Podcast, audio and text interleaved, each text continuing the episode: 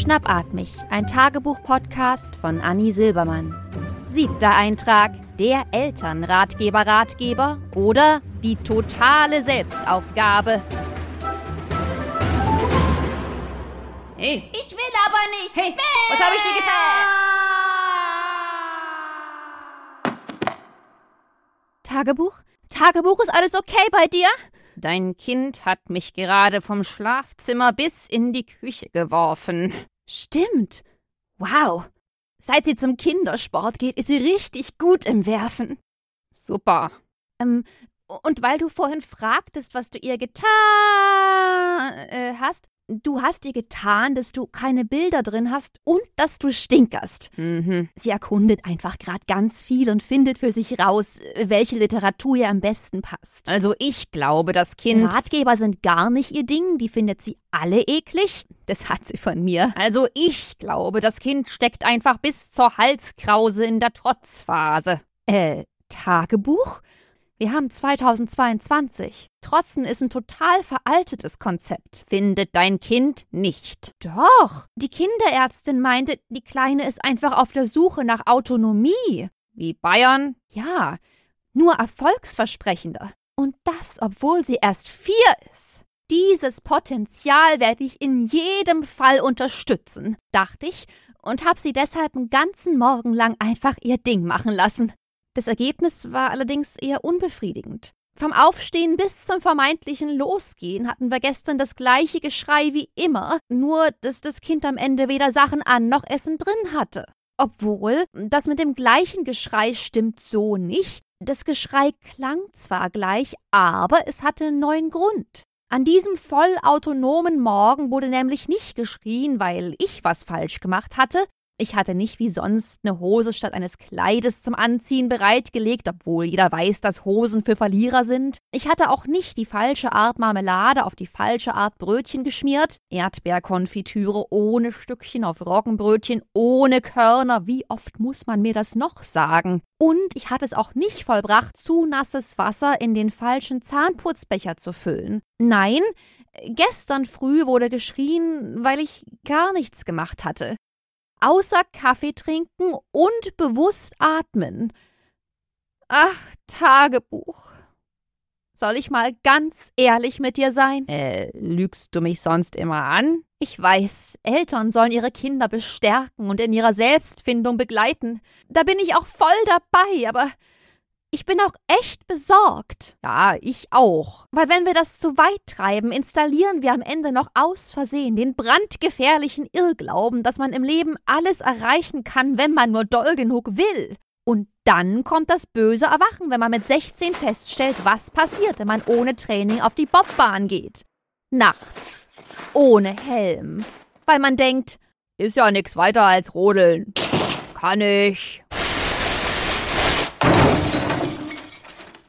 Und dann ist nix mehr mit Schneidezähnen. Aber immerhin ist das Kind autonom unterwegs gewesen. Ist übrigens eine wahre Geschichte, nur glücklicherweise nicht meine. Und deshalb bin ich mir nicht sicher, was ich mit der Autonomie meiner Tochter anstellen soll. Ich finde, Zähne sind halt eine wichtige Sache. Und deshalb glaube ich, dass nun vielleicht doch die Zeit für einen Elternratgeber gekommen ist. Normalerweise meide ich Elternratgeberbücher ja wie der Teufel das Weihwasser. Schon oft hat man mich fauchend und mit aufgestelltem Nackenhaar an der Decke eines Buchladens kleben sehen, weil ich zu nah an einem Elternratgeber vorbeigelaufen war. Aber wenn ich einen Elternratgeber lesen müsste, was wäre denn das für eine Situation? Okay, okay, okay, Leute, ganz ruhig. Muss jetzt nichts Schlimmes passieren. Seht ihr dieses Buch? Ich zähle jetzt bis drei. Entweder ihr lest bis dahin alle dieses Buch oder einer stirbt. Eins, zwei. Wenn ich nun aber in die Buchhandlung gehe, auch wieder Quatsch. Liebes Tagebuch, wem mache ich was vor? Ich gehe nicht in die Buchhandlung. Wir haben hier im Ort genau eine, die ist Donnerstag bis Freitag von 11 bis 13 Uhr geöffnet. Außer die Dame, die den Laden betreibt, hat einen Zettel reingehangen, dann ist zu.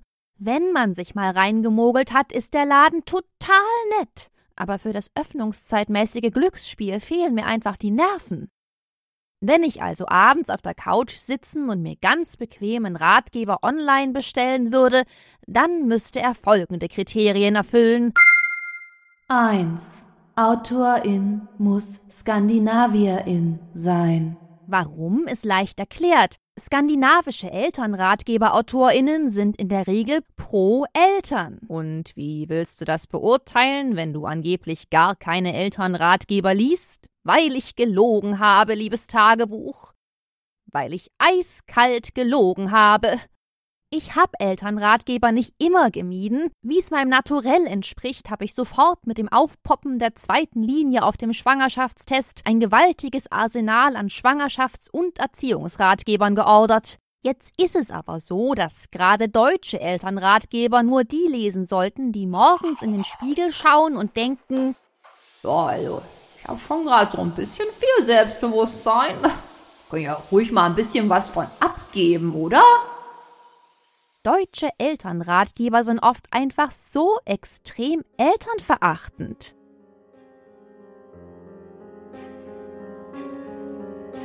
Manche Kinder verlieren in der Flut Heim und Familie. Anderen nimmt die Dürre jede Hoffnung. Sie wiederum sind der Elementarschaden im Leben ihres Kindes. Das scheint mir kontraproduktiv. Ich meine, die Eltern, die solche Ratgeber freiwillig in die Hand nehmen, die sind doch nicht entspannt. Die denken sich doch nicht, ja, also Kinder großkriegen, das wupp ich. Kein Ding, nehme ich auch nicht weiter ernst. Dieses komische Buch hier, das lese ich mal aus Langeweile, weil die Kinder selbst meine Aufmerksamkeit jetzt nicht so fesseln, aber. Die Eltern, die solche Ratgeber freiwillig in die Hand nehmen, die machen das doch meist aus dem Verdacht heraus, grad oder zumindest potenziell auf ganzer Linie zu versagen. Und solchen Leuten sagen die Ratgeber dann, um deinem Kind zu geben, was es braucht, musst du den Signalen des Kindes folgen. Du bist nicht Bestimmerin, du bist Begleiterin. Und so frage ich dich. Willst du die totale Selbstaufgabe?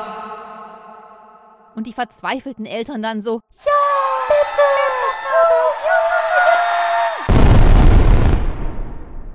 Da lobe ich mir wirklich die skandinavischen AutorInnen.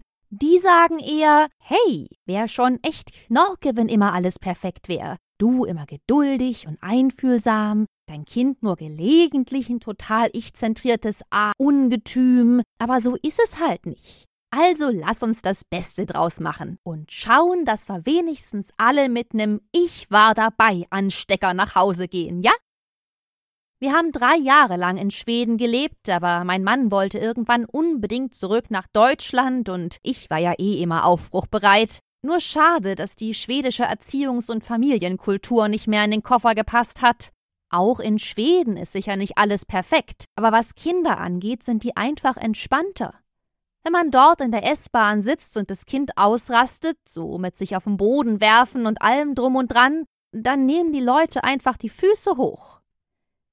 Meine Kinder bringen die Nummer mit dem in der Öffentlichkeit ausrasten zum Glück eher selten, aber wenn's hier in Deutschland passiert, dann läuft es immer gleich. Schatz, kommst du bitte? Nein, bäh, eklig! Hm, Schatzi. Phase 1. Schockierte Blicke. Kopfschütteln. Phase 2. Eine wohlmeinende Zuschauerin hält es nicht mehr aus und nähert sich langsam. Es folgt ein unangenehmes Getänzel, durch welches die zum Intervenieren ansetzende Person auf sich aufmerksam zu machen sucht. Äh, hallo. hallo. Und zu guter Letzt Phase 3, die nicht bös gemeinte, aber doch bös gemachte Intervention. Entschuldigung, Darf ich Ihnen verraten, warum sich Ihnen Ihr Kind gerade so verweigert? Nein, ich weiß, Sie wollen das gerade nicht hören, aber. Yep. Aber es geht hier um Ihr Kind. Da müssen Sie sich zurücknehmen. Wissen Sie, ich habe Sie beobachtet. Und Sie sagen nichts als Nein zu Ihrer Tochter. So negativ. Tu dies nicht, lass das sein.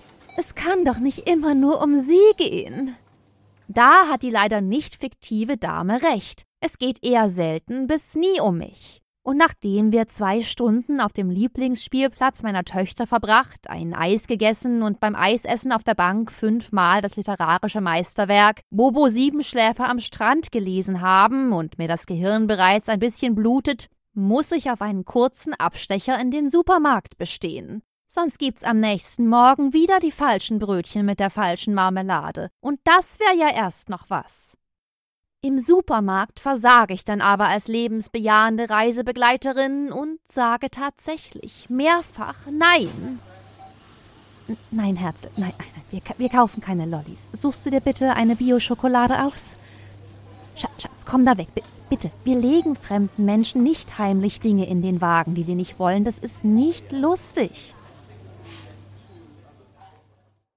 Das letzte Nein war sicher besonders traumatisierend, weil es mit einer eiskalten Lüge einherging.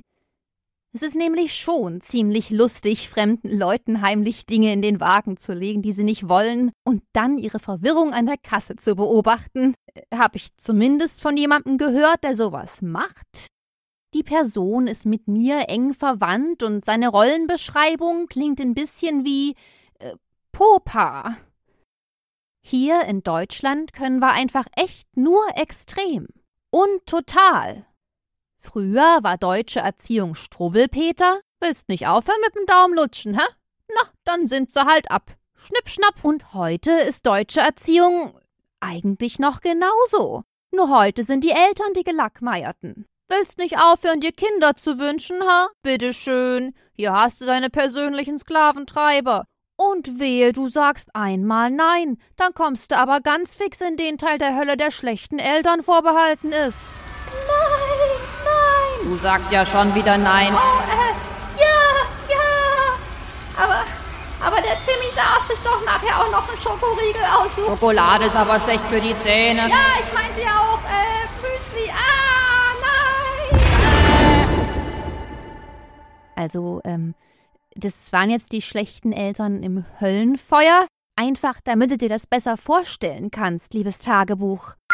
Zwei. Keine Euphemismen. Ich mag's nicht, wenn Leute für alles nette Worte finden müssen.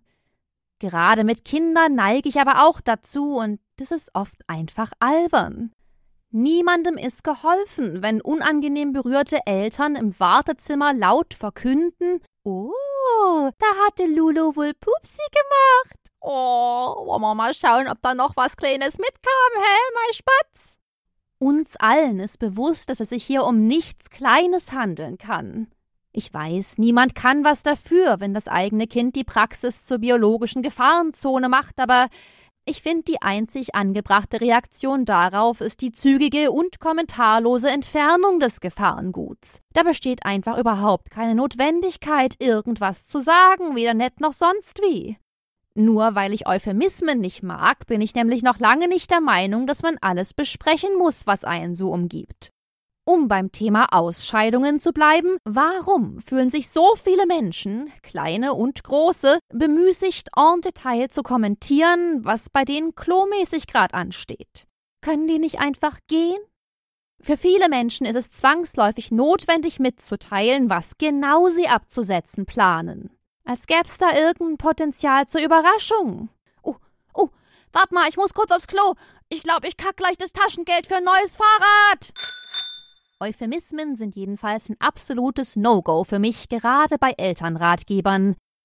Als ich zum ersten Mal schwanger wurde, schenkte mir eine Freundin ein Buch mit dem Titel Kugelzeit.